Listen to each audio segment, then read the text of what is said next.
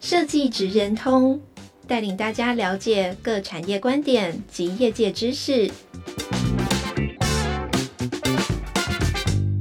以设计的角度切入，让大家理解各产业中设计职人的成功关键或必备技能，快速掌握产业与设计脉动。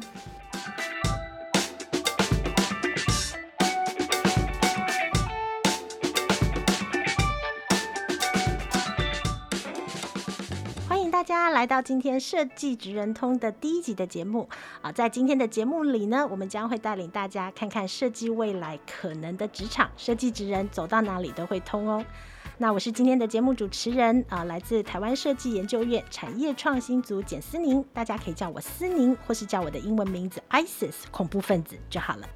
好，那今天呢，我们来到设计职人通的节目，今天这一集。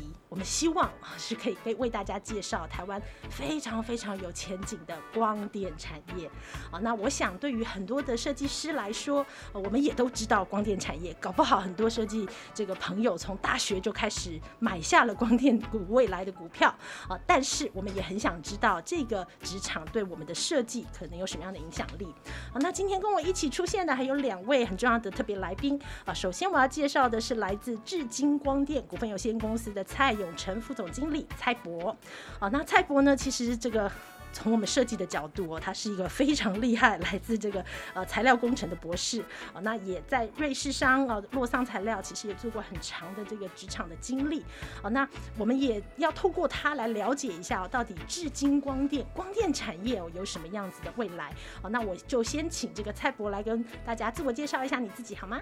大家好，那我是智晶光电的蔡永成。那我想这一次很开心有能够参加呃今天的一个 podcast。那我想等一下会跟大家深入浅出的介绍一下我们在做什么样的一个产品。好啊，因为我想哦，包括我自己在内哦，到底光电产业是一个什么样的职场，大家觉得很陌生哦。那呃，我们也约莫。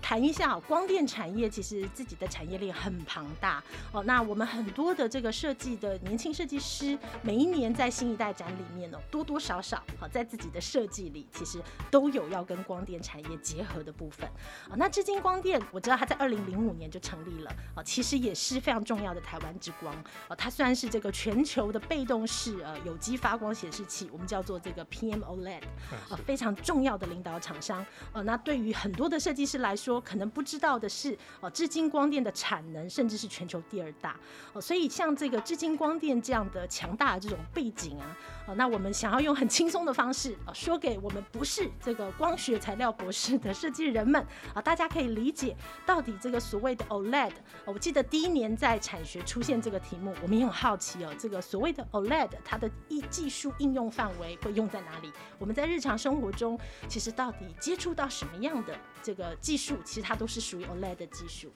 那我想用一个很简单的方式，我想大家都知道 LED，对，因为大家日常生活看到很多的 LED。那你可以看到 OLED，其实它就是前面在 LED 加上一个 O，那 O 基本上就是 Organic 有机材料。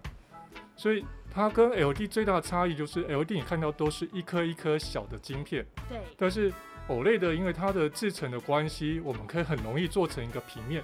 那既然可以做在一个平面，比如说做在玻璃上面，我就可以做成一个呃任何一个形状的显示器。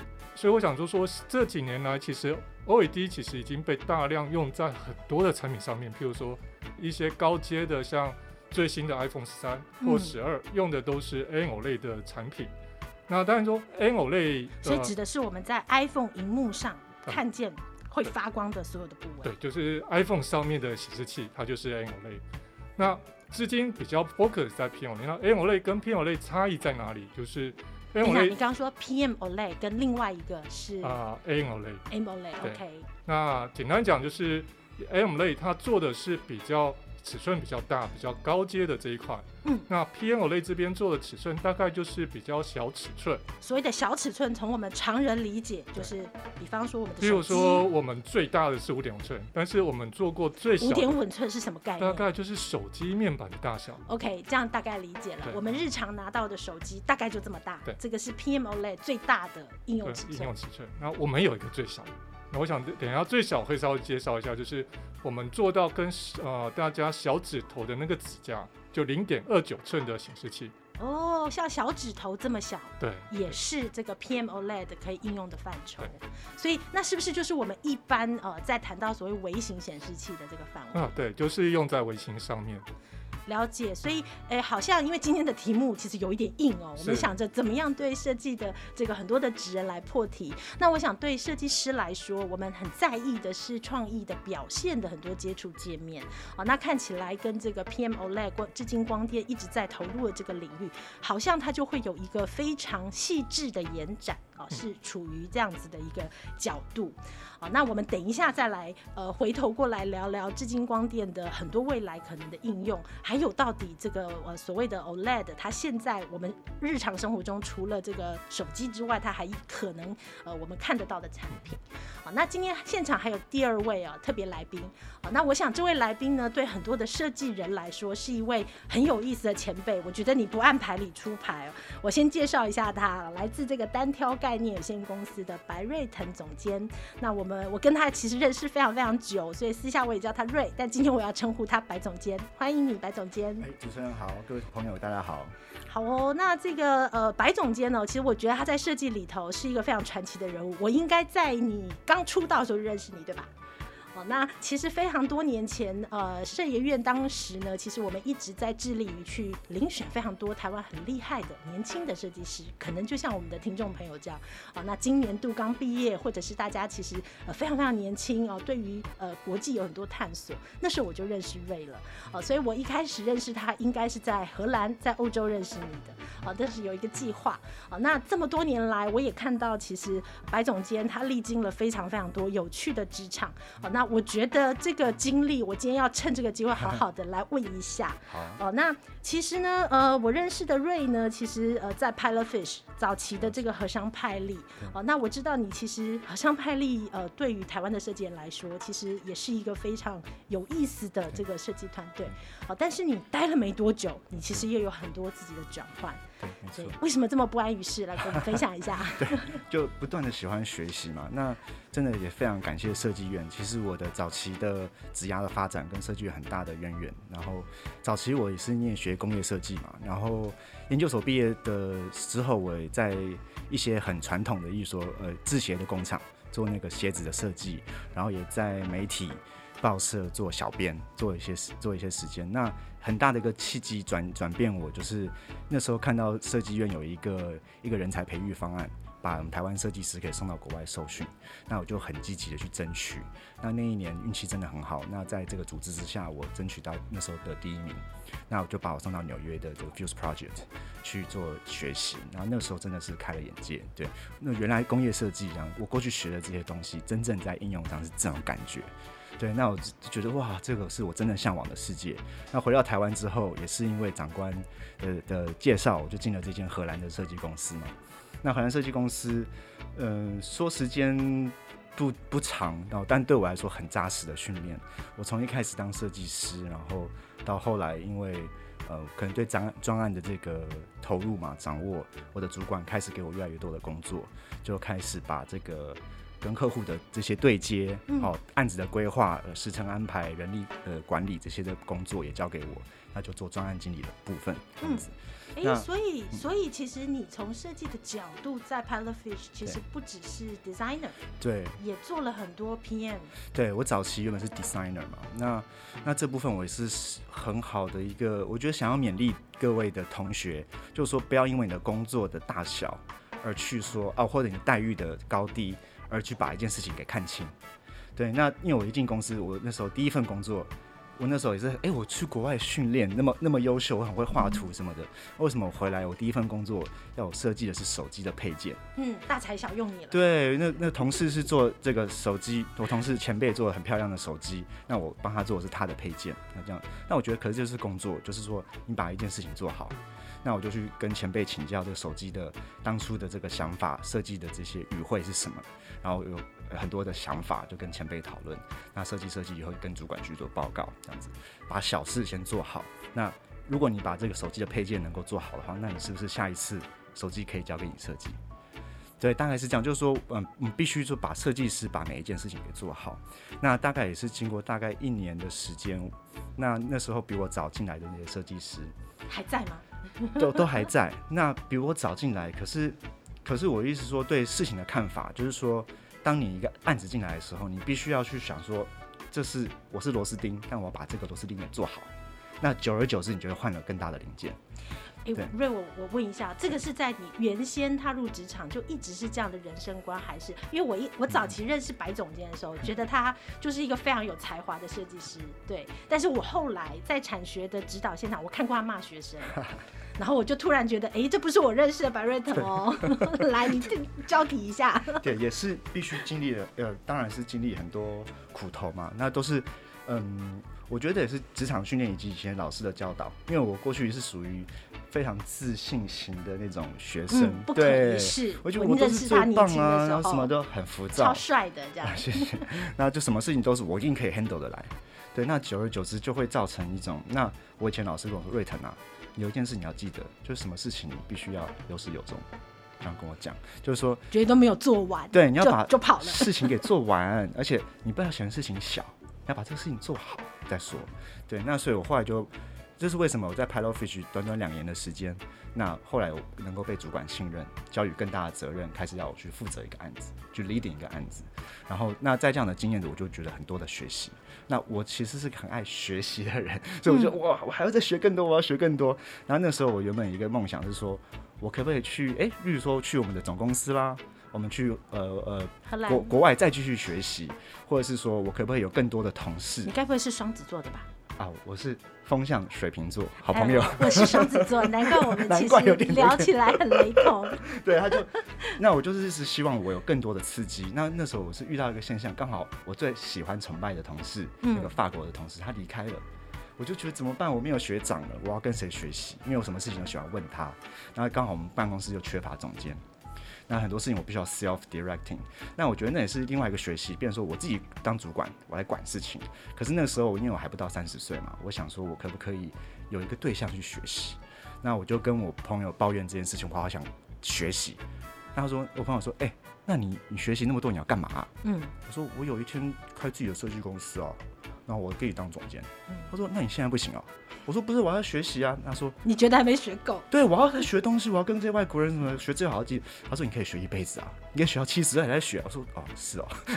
所以你就这样一念之差，对，他就是怂恿我。那刚好我这个朋友家里也是做外销的工作，做这些呃一些代理的这工作。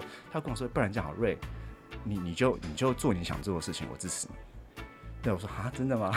所以我那时候就呃因为一时的勇气或一时的。鼓舞，然后一时的鬼迷神窍，就不小心踏进了创业的路。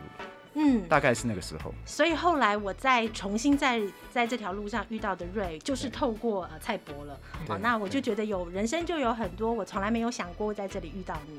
哦，那因为以前我认识的瑞其实是一个呃，他可能就会在非常多很国际化的场合里面呃做让我很惊艳的事情。有时候是在国外遇到我。是的，那那我就觉得其实这件事就很有趣哦，我就想回来问一下蔡博，因为呃我我后来在这件事情上。上哦，也是因为光电产业跟白总监之间的合作，呃，我们一起在这个设新一代设计展里面，呃，智晶光电提出了一个题目，啊，那么后来就衍生出很多的故事，是对，所以这部分其实，呃，从光电产业你当时怎么会想到跑到新一代设计展里面，哦，那把一个我还记得那时候你说要出这个题目的时候，我们的这个窗口都还小心翼翼的来问说，那个 OLED 是什么？对，没有听懂，然后这件事。可以怎么设计？是，你怎么想到我们的？OK，我想应该是呃，我想至今其实在做 OLED 这一块，我们做了十六年。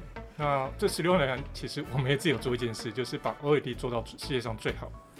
那但是在四年前左右，其实我们先把 OLED 呃做到除了显示器以外，我们可以把它变成像一张纸，可以变成可以弯曲的，像很薄的这样的显示器。嗯。那我们也把 OLED 做成像玻璃一样透明的显示器。那所以我们其实花了很多的一些研发的能量，在做一些很新的一些应用方向。那所以我们就在思考，那接下来我们还要做什么？所以当时候其实我们就有另外一个完全不一样的一个跳脱思维，就是我们除了做显示器以外，我可以接下来去做成品。那我想在四年前的那时候，其实很天真啊，我觉得。当时我想说，我类这么难做的东西，我都可以把它变成一张纸，可以克服了，还有什么难得到你？对对对，所以我们就就跳下来，去真的做产品的这一块。那但是一开始要做产品，坦白说，当时我其实不知道做什么。嗯，对。那我们对整个有啊，当时我跟你一起开会的时候，我心中就一直在想说，这个厂商是不是不知道自己到底要做什么？我又不好意思吐槽你，我们不熟。真的怕被发现，当时我真的只是啊、呃、一个冲动要去做这件事情，但是。真的，当时候还在摸索，然后所以在这样，所以那个时候，其实智晶光电还没有真的涉足过做终端产品，对不对？对，没有。但是反过来应该说，因为我们的产品的种类，就是我们虽然是做 LED，但是我们产品种类非常多，我们可以一个月做到一百多个产品给两百客户。嗯，所以也就是说，我们一年可以看到全世界很多新的产品在发展。而且可以看到这些产品可能都是在未来两三年后才会在市场上去做销售的部分，所以我们就看到很多这样的一个新的 potential 的这样的一个机会。那所以，anyhow，我们回过来就是我们要自己做产品的前提下，其实刚好有因缘机会得知到就是摄影院举办的这一个新一代，嗯，所以我们就很朦胧的去参加了第一次。那时候对我也不了解，对吧？当然是，我们在碰运气。对，那我想。呃，不过我想就回过来，就是我们其实已经连续参加第三年了。那也坦白讲，这三年其实对资金我们在产品上面有很大的不一样的转折跟成长。那举例来讲，就是我们在第一届的部分，我印象最深刻就是一个产品，就是有一个中原大学的学生，他跟记得是中原大学还有高雄医大、高医大、高医大，对，他们做了一个小乌龟的光疗仪。那他其实是把我们当年做的一个题目，其实就是把 OLED 做在产品上面，所以没有给很大的一个。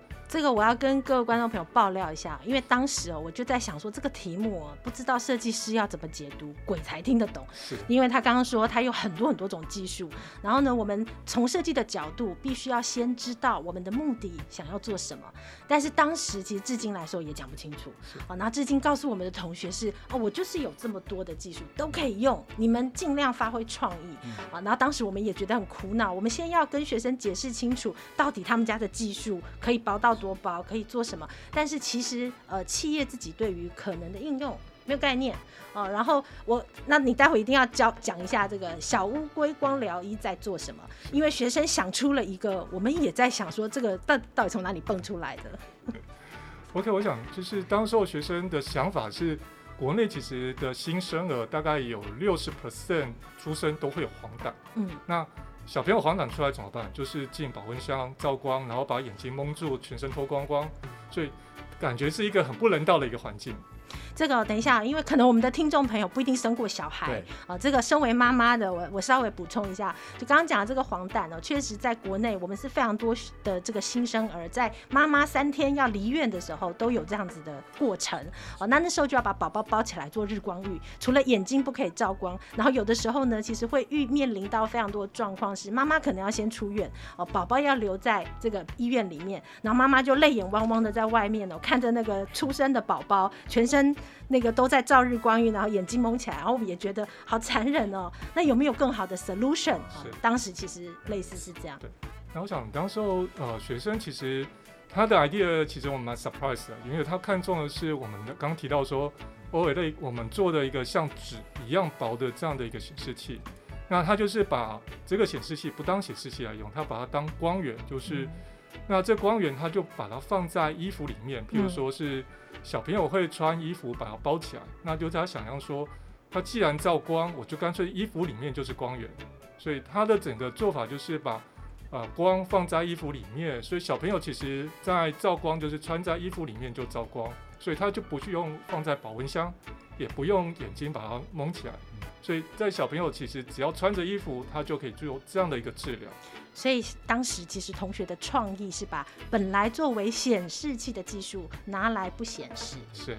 对，那我觉得当时的这个案例，我们觉得很有意思哦，嗯、就是呃出的题目怎么出都是显示器，因为你们就是做显示器的厂商嘛。所以如果我们出的题目是跟同学说，呃我的微型显示器可以做的多薄多小，还有没有别的应用？那同学的想法一般的呈现，还是会去帮你想象它可以显示什么。是。对，但这个角度呢，其实呃设计的同学就做了一个不显示的应用。对、嗯。呃，那这个也是我们觉得很有趣，就是，是呃为什么我们一直说这个。设计可以在各个不同的职场，因为它真的会去开发出一些以往没有想过的事。嗯，对，所以我想这一个应该说在第一届，其实刚刚提到，除了小乌龟它的产品让我们很惊艳之外，其实第二件事其实是我们很荣幸的可以认识啊白总监。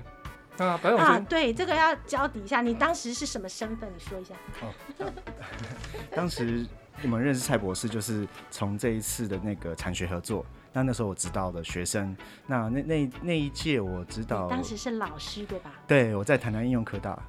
对，就是这个，我也我也觉得很妙。我们刚刚一开始说，呃，我又在在这个工作的后来的一些经历里面，再遇到了呃白总监，我就发现他跑到学校当老师了。对对，然后我发现你在学校里面其实教了五年、四年，对，差不多。蛮长的一段时间哦，所以好像很有趣的是，当我们在透过至今呃重新认识瑞的时候，呃，你那时候其实是不是来自企业的角色？对，换另外一个身份。那当初也是我以前的老师嘛，他就把我说：“哎、欸，瑞腾，你要不要来来帮忙教书一下？”我说：“哎、欸，老师，我在创业，我没有办法很忙这样子。”他说：“没关系，瑞腾，你先把履历表给我一下，这样子。”就被设计了。对，然后结果下次，哎、欸，瑞腾啊。九月九月九月十五号你在哪里？我说那时候我在巴黎，我刚刚回来，是这样。哦，那你什么时候回来？我九月十八，没关系，那时候开学了。好，那时候课表已经排好了，哈，赶快来上课这样子。对，第一次我教学就是被这样 set up 这样子。对，那教着教着就嗯，第一次我很抗拒在名传的时候，就是教教完之后有个哎老师，我真的真的太忙了，所以我没有办法，然后就把想逃啊。对，能够辞的时候赶快把它辞掉。那第二次。就呃在台南，那也是跟台南这个学生啊环境可能是有更更好的契合，那教了他们一一年。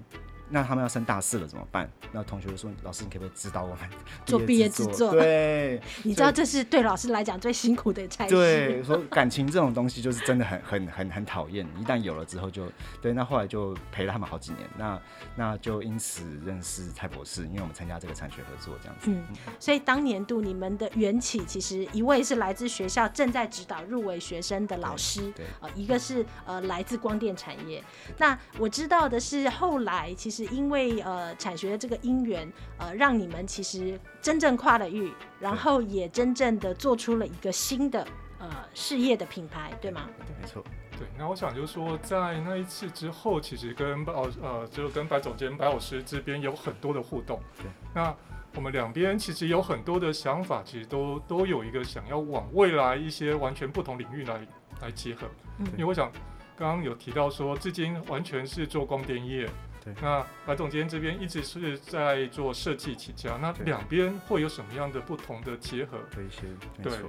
我我觉得刚刚也是想到蔡博士讲一句话，当时就是因为太天真，嗯、人总是要太天真才敢做一些事啊。话说回来，我觉得这就是所有的进步啊，我们人类所有的进步，所有创造，一定是要来自于你对不了解的事情跨出第一步。是是，对，所以我们至今跟跟我们现在。呃，我们单挑这边，我们就是一一直在探索这个我们以前不熟悉的领域。我觉得这个，我我真的也要 echo 一下啊，因为呃，每一年我们在看新一代的同学，呃，难免其实从真的专业的角度看，会觉得有很多事情我早就知道了哦，但是呃，其实。因为有这些同学把自己的创意，比方刚刚把这个显示器拿来不显示，呃，真的要有一些很天真的做法，呃，才有可能去做到产业的创新。不然台湾其实我我们最常遇到的职业的状态是，呃，我们都是专家治国，学者治国，学者就是学者，这位博士。那大家其实都会在自己的领域里面去看，哦，那我觉得对设计来讲，其实很多时候就很无助啦。哦，比方说我最近也在做一个案子。发现设计师很可怜，他们要去跟企业提案的时候，企业的角度是：那你知道这两者之间的公差应该怎么处理？呃，然后再来就是有很多这个企业可能自己已经有专利的呃一些技术拿来反问设计团队，哦，那其实不是设计的角度，初衷没错，设计的初衷就是要把这些过去的框框给打破。是，然后我们一直想要尽力去营造一个职场，是呃，当像蔡博这么厉害的，在光电产业这么厉害，不要再来 coach 我们说这个东西就是不对啊，呃，我从光电的技术里面看不是这样，呃，因为对设计来说确实不是我们会知道的日常。对，所以我觉得你们后来的这个品牌 S Papa 对不对？我应该没有讲错，就是也请蔡博讲一下，就是你们也你们也因为看到想要跨出去，然后你们在产业里，我觉得最难得的是，呃，智信光电确实哦，不是觉得自己够专业就好了，啊、呃，你们其实不满足，是啊、呃，然后你们想透过 S Papa，你们想做到什么样的事情？我想应该是回过来，我稍微离题一下，就是。呃，其实在新一代这边，呃，除了刚刚提到认识啊、呃、白老师以外，那认识白老师之后，其实我们才真正开始去思考品牌这件事情。不然以前我们只是想产品，没有想品牌。因为当时候对品牌，其实我觉得是一个蛮远的一个梦想。嗯，连产品都还没做过。对，连产品都还不知道在哪里，怎么会去想品牌这件事情？但是我觉得，就是透过白老师这边的很多的一些想法，让我们慢慢去建立这个观念。那但是还有很多东西，其实也是透过新一代这边，譬如说在第二届的部分，我们认识了儿福联盟。嗯，那儿福联盟，儿童福利联盟。啊，对，儿童福利联盟。那它给了我们很多的方向，那让我们在整个产品的主轴上面会呃定调的更清楚。那所以我们在透过这些，其实我想就是说，从资金的观点来讲，刚刚提到我们很单纯是光电业。要跳到做品牌，到底要品牌要做什么？坦白讲，这当中是一段很长的一个摸索的一条路程。那也很幸运啊，就是说，我想在这条路程上面有很多 partner 啊，刚刚提到是像白老师，或者是呃，或者摄影院这边也帮助很多。然后像儿童福利联盟也给我们很多的方向。没错。那也透过学生给了很多的一些 input 之后，其实我们慢慢锁定了自己的一条路出来。那所以我们在 XPAPA 现在目前。走的方向其实比较偏的是零到十八岁的一些家庭，嗯，就是说家庭成员有零到十八岁的一些成员，那他所需要用到的一些收招的一些呃比较 smart 的产品，我想就是说在家庭里面有很多琐碎的事情，对，那我们怎么借由一些新的科技，让他做的事情变得很很简单，很 easy 可以去走。所以，我们当时的一个出发点就是从这个方向来开始往下去做。来，我帮听众朋友问一下，为什么是零到十八岁？啊，为什么零到十八岁？这故事很长。我想一开始其实我们，因为你知道为什么我这样问啊？因为一开始蔡博分享，他们是连终端产品都没有做过的。我们台湾应该叫做 MIT 的中间企业。哦，那通常企业就是很标准，他们一开始的起手式就是把技术一字摊开给大家选。对。哦，那那你怎么跳到说现在非常清楚哦？你还可以告诉我们说是零到十八岁哦，那甚至不是零八零到十八岁的个人，嗯、是零到十八岁的家庭。家庭。对，这个 TA 出现了。嗯。对，这在品牌的过程中，这个是一个很大的 gap，所以我一定要帮大家问，你怎么从那个技术自己挑哦，然后到现在零到十八岁讲那么清楚？我想，呃，我们也是经历了这个历程啊，就是说一开始其实我们的想法就是，我想一开始在社员这边，我们谈到有一个奶瓶温度计，那也刚好是我们一个同事的小朋友刚出生，所以他觉得说每天都要泡奶瓶，呃，泡泡牛奶很麻烦，嗯，那。泡牛奶的时候，就是要知道说它的温度什么时候可以喝，所以就希望说发明一个产品，是泡完之后就直接告诉我什么时候可以喝了，然后又可以用上 OLED，对不对？对对对，都用到你们家的技术，产学成有成立这样。是。那所以也一开始我们就从其实这个题目比较像是零到六岁的这样的基础下，那我们从这样的观点，其实后来就是因为透过呃像社院这边，还有透过福利呃福。福利联盟这边了解到说，其实，在整个家庭里面，除了零到六以外，六到十二、十二到十八，其实它都有很多不一样的方向，对，对，是可以去去琢磨的。没错。对，那像十二到呃六到十二，比较像是呃儿童的已经到学习学习的阶段。那十二到十八的部分，我们一开始其实谈的是比较像是他的关系，比如说同才的关系，嗯、但是。后来其实我们发现，就是说现阶段十二到十八的小朋友，其实大大部分都在念书。对 对，那所以整天就是在家里念书等等，所以我们会希望说他能够比较健康。没错。怎么透过一些健康乐活的方式，让他更。往更好的方向来发展，抒抒发一些学业上的这些压力。所以哦，我来脑补一下这个当中的过程，就是本来从这个呃技术元件对从技术出发的厂商哦，那来到产学的出题，因为设计带来的角度呃很有很多的产品哦，所以终端产品在你一开始的期望它出现了，哦，同学开始会呃懂得怎么样应用这个技术，然后设计出一个一个一件一件的产品。哦，那再从这个产品，产品到底要设计给谁用？对啊，这个产品的背后。会出现对象啊，总不能乱设计吧？对，哦，那从这个奶瓶产品一一路到奶瓶背后的使用者，哦，再从这个使用者，因为你们呃认识了儿童福利联盟，哦，那据我知道，儿福的这个呃儿童的概念是零到十八岁，对，是，对，然后超乎我们一般人想象，我们觉得儿童就是顶多到五岁这样，是是，好，然后事后发现说，其实呃儿童的这个概念不止。涵盖的很广，而且在设计里面啦，我们说它是有利害关系人的一个团队，啊、呃，因为儿童小孩子除了很极少状况，通常他们在零到十八的成长过程中，呃，其实会有家庭的的同才，呃，家庭的这个成员会有学校的同才，哦、呃，所以这件事情对于呃至今来来说，好像就又把使用者哦、呃，这个本来很远的概念带到你们现在的对象，对。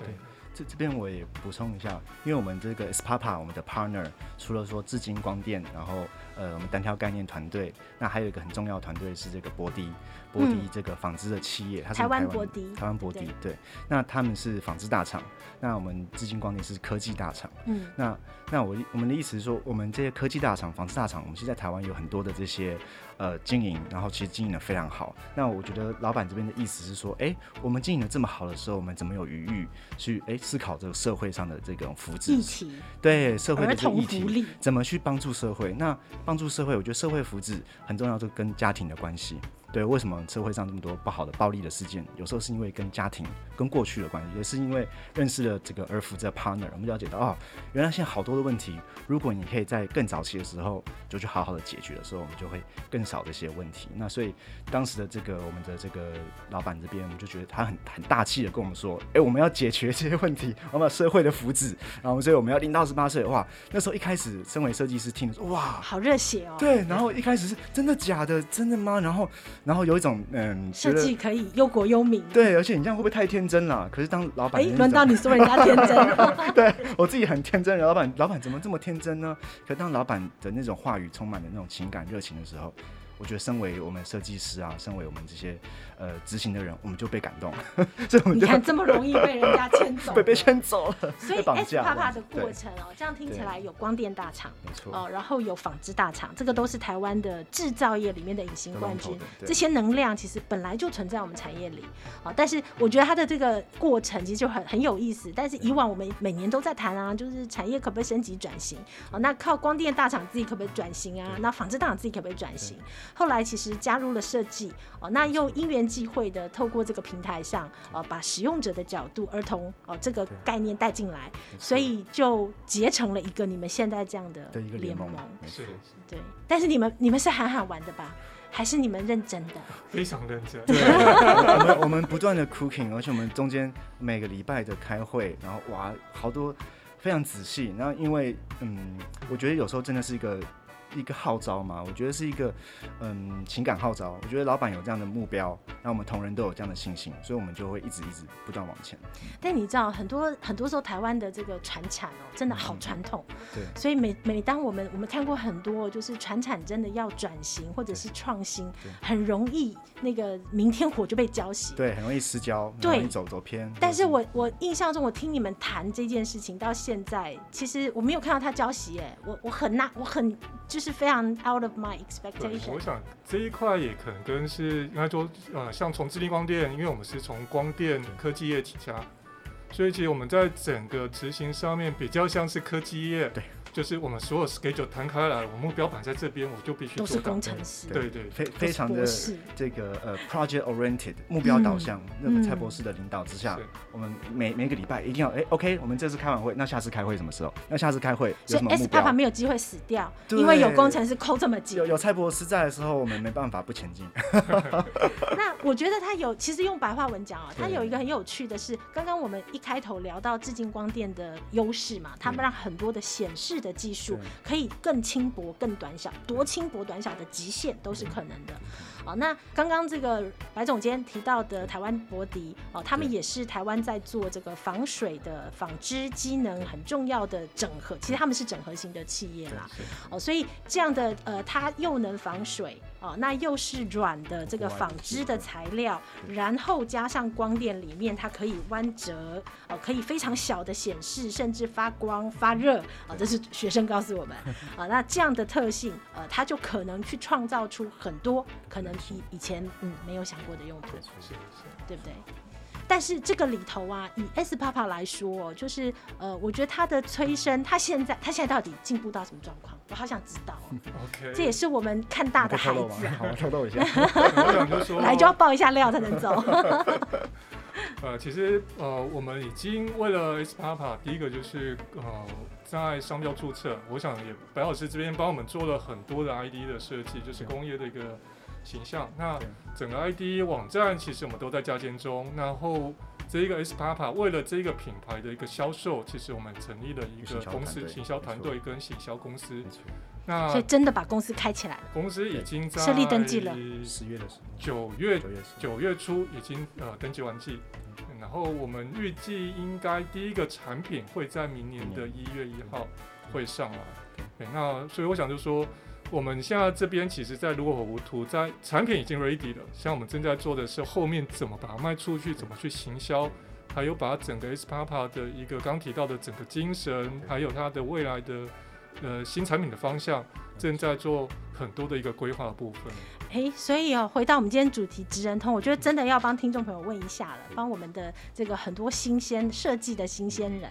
哦，那所以以 S-PAPA 看起来，呃，你们现在也需要招兵买马，是非常、嗯、非常需要很多新鲜人，尤其是设计呃设计相关的人能够 join 进来。对，那我想就是说，在至今这边，其实呃我们比较像是科技业，对，那所以。这边的所有的第一个有呃能够进来其实有几个好处了，我想当然就是大家可能进来就像科技新贵一样，你享受就是一般科技公司给的一些福利，哎，不管它的待遇等等。那除了这以外，呃，就像我刚刚提到说，至今其实我们的产品种类很多，所以我的客户群其实有从小的新创公司到很大的国外的，你看到的像手机。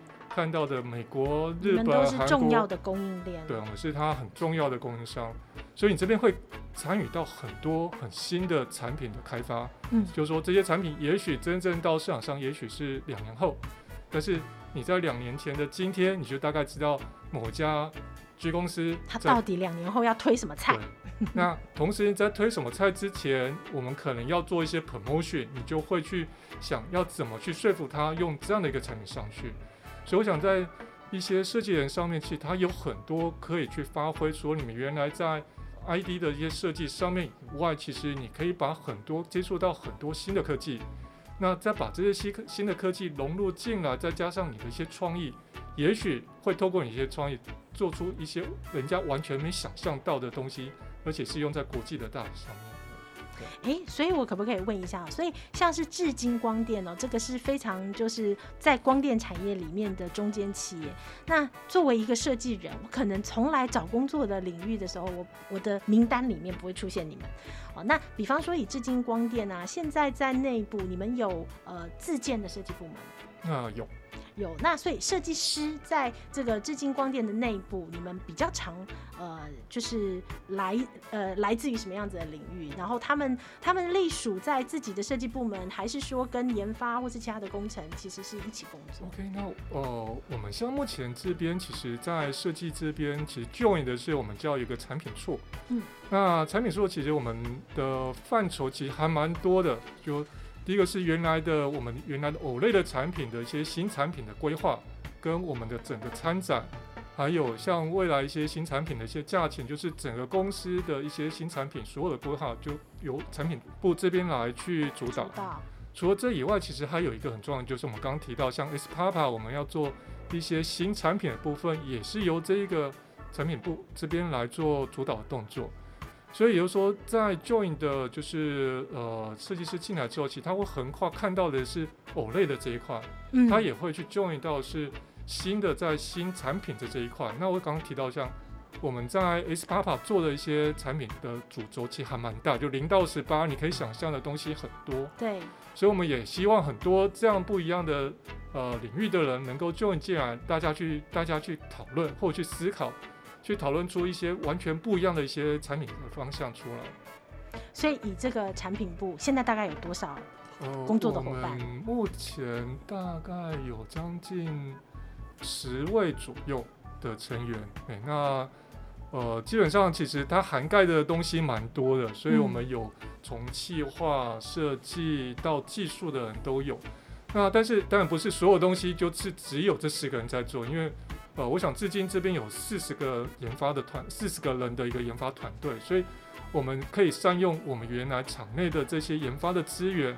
来做这些事情，所以这个十人的呃产品部的小小部门，其实它看起来很像扮演的是未来规划的大脑。啊，对，对不对？研发部其实会处理非常多就是很硬的技术，是。啊，可是这个产品部必须要能够把设计的这个创意发挥在现有的技术里头，呃，然后能够跟比方说 S Papa 未来你们的新创会有很多新的产品的可能性，可能都有机会碰得到，是。对吗？所以听起来，这是一个设计人有机会晋升到这个科技新贵的一个新的一个职场。对，那我们也觉得很有意思，因为每年的产学其实最大的目的是让不同的领域在一起合作。哦，那这些合作，我们相信是有机会让设计职场走得更广。跟更远哦，但是每次我们讲口号啊，就人家也听不懂，不相信，好像念念口号。那我觉得每每一次这一次也很很期待说，透过呃，我们真的可以深入聊到很多呃 S Papa 诞生的过程啊，然后呃台湾的这个不同的呃业界的技术，呃就会看到设计的职人其实走到哪里都会通。所以这个呃，在后面的时间呢，我其实也想问一下我们的白总监呢，因为呃，你其实对于很多设计人所崇尚的职场来说，你其实很熟悉，你也当过老师，呃，自己开过设计公司，做过外商的设计公司，对不对？现在在跟这个传统产业、科技产业合作，对。那在呃，你经历过的这些职场里面，你有没有什么话想对我们未来的设计职人说？对，因为对你来说，我知道你的经历里面呢，呃，是属于才华不缺，我自己有才华。国际观，有的设计师英文不好，不知道怎么样走到国际。你不缺，你其实非常 OK，可以在国际上跟大家都能够联动。对，但是我觉得这个白总监身上有一个很难得的特质是，你也蹲工厂。我知道你蹲很多很基层，你觉得在这个很多的执行细节的现场是重要的。对，没错。对，那这么多这么多的累积啊，你有没有什么觉得你的想法想要告诉未来的设计分享吗？嗯。我我觉得就可能不要嫌事情的大小吧。然后我自己的经验是，我一步一步不断的去呃学习累积，走到今天这一步，然后成立自己公司，外国国际的这些销售的品牌，然后每年在国外很多很好的表现，以及跟像至今博迪一样很好的，我们一起做 S Papa。那那我我哪个最吸引你？最吸引我，你灵魂深处觉得设计人最想做的是什么？我，觉得自己非常幸福，就是说我可以，我能够走到今天，可以做很多自己喜欢做的事情。那我有对很多事情我有说 no 的权利。嗯，对。那那过去可能是没有这样的情况的。嗯，对。那那过去所有事情只能说 yes。yes。对。那那我自己的看法是说，这个事情是不断累积的，所以我会勉励我的学生，每次他跟我抱怨工作的时候，我会说，这这都是你的责任。对不对？这是你的责任，以及你在这个过程之中，我觉得专业技术很重要。我我甚至告诉他，专业技术是你不断要学习的，可是你不能学到永远。有一件事情你是永远一直累积的，那就是别人对你的看法，或者是你的 credibility，你是怎么获得大家的信任？对，那这种是不断在累积。就是说，从我过去的工作，我刚刚说，哎，我从一个很小的小咖，一个螺丝钉。做到诶，稍微大一点的引擎，大一点的工具，再更大一点的工具的时候，那就是在每个阶段，其实最关键是把小事情做好。嗯，我觉得瑞刚的分享有一个好重要哦，就是你觉得学无止境嘛，所以所有的专业技术都还是会不断的累积。但是有一件事情，我觉得它也是跨域很重要的关键，就是能够被信任。对。哦，那因为像刚刚我们谈的这种哦，不管是在谈儿童福利的，呃，他每天都在倡议社会议题，做社会创新，或者我们在做纺织业的这个中间分子，或者我们在在做光电技术研发，那大家谈的都是不同语言。对。哦，那再加入一个设计啊，每次。都是天马天马行空，很颠覆。但是如果呃，对我们来说，如果我们很重要的核心是，我想被别人信任，我也愿意信任别人。对，哦，那我觉得这个沟通会是开启大家愿意跨过那条线。对，在信任的的的前提之下，就是说，在嗯、呃，在别人还不信任我的时候，我必须要跨出这一步，我必须先付出，然后不能说、嗯、啊，因为这件事情不好。我就不做了，那这样是永远都没有办法 loop 下去。真的，我觉得这个也在现在的台湾更是非常非常宝贵哦。我们我们很容易因为制度给我们的权利，我们很容易抗争别的事情，啊，觉得世界对我不公平，啊，那这其实就是一个不信任票的开始嘛。啊，但是当我们在一个自我也不信任的环境，我们其实很难告诉年轻人是，呃，你往外走，设计职人到哪都会通，因为真的不通啊，你也不信任自己，也不信任别人。虽然今天的光电议题哦有一点硬啊，但是我们也试着在这个议题里面哦，真的也看到一些以前没做过的。对。啊，那我们也试着破框思考啊，那把一些很硬的技术呃跟这个儿童福利倡议的正义使者 结合在一起。对。哦，那加入了这个设计部分。对。那我们觉得呃一切的开始呢，从呃信任自己也信任别人。对。啊，那我们就相信台湾的。对台湾的未来会有很多的设计能去的地方，是没错。那我们就今天我们就跟大家分享到这里啊，就是呃是一个很令人觉得很振奋的未来。未来我们希望明年就可以看到 SPAPA 接下来的好啊面貌。再再邀请我们第二次的 Podcast，现在在预约下一次了，是不是？然后你要卖出来才有第二次。好哦，那我们就呃非常谢谢今天在线上空中跟我们一起分享的很多的朋友啊，那。设计职人通，我们希望下次再见。谢谢，谢谢，谢谢。谢谢。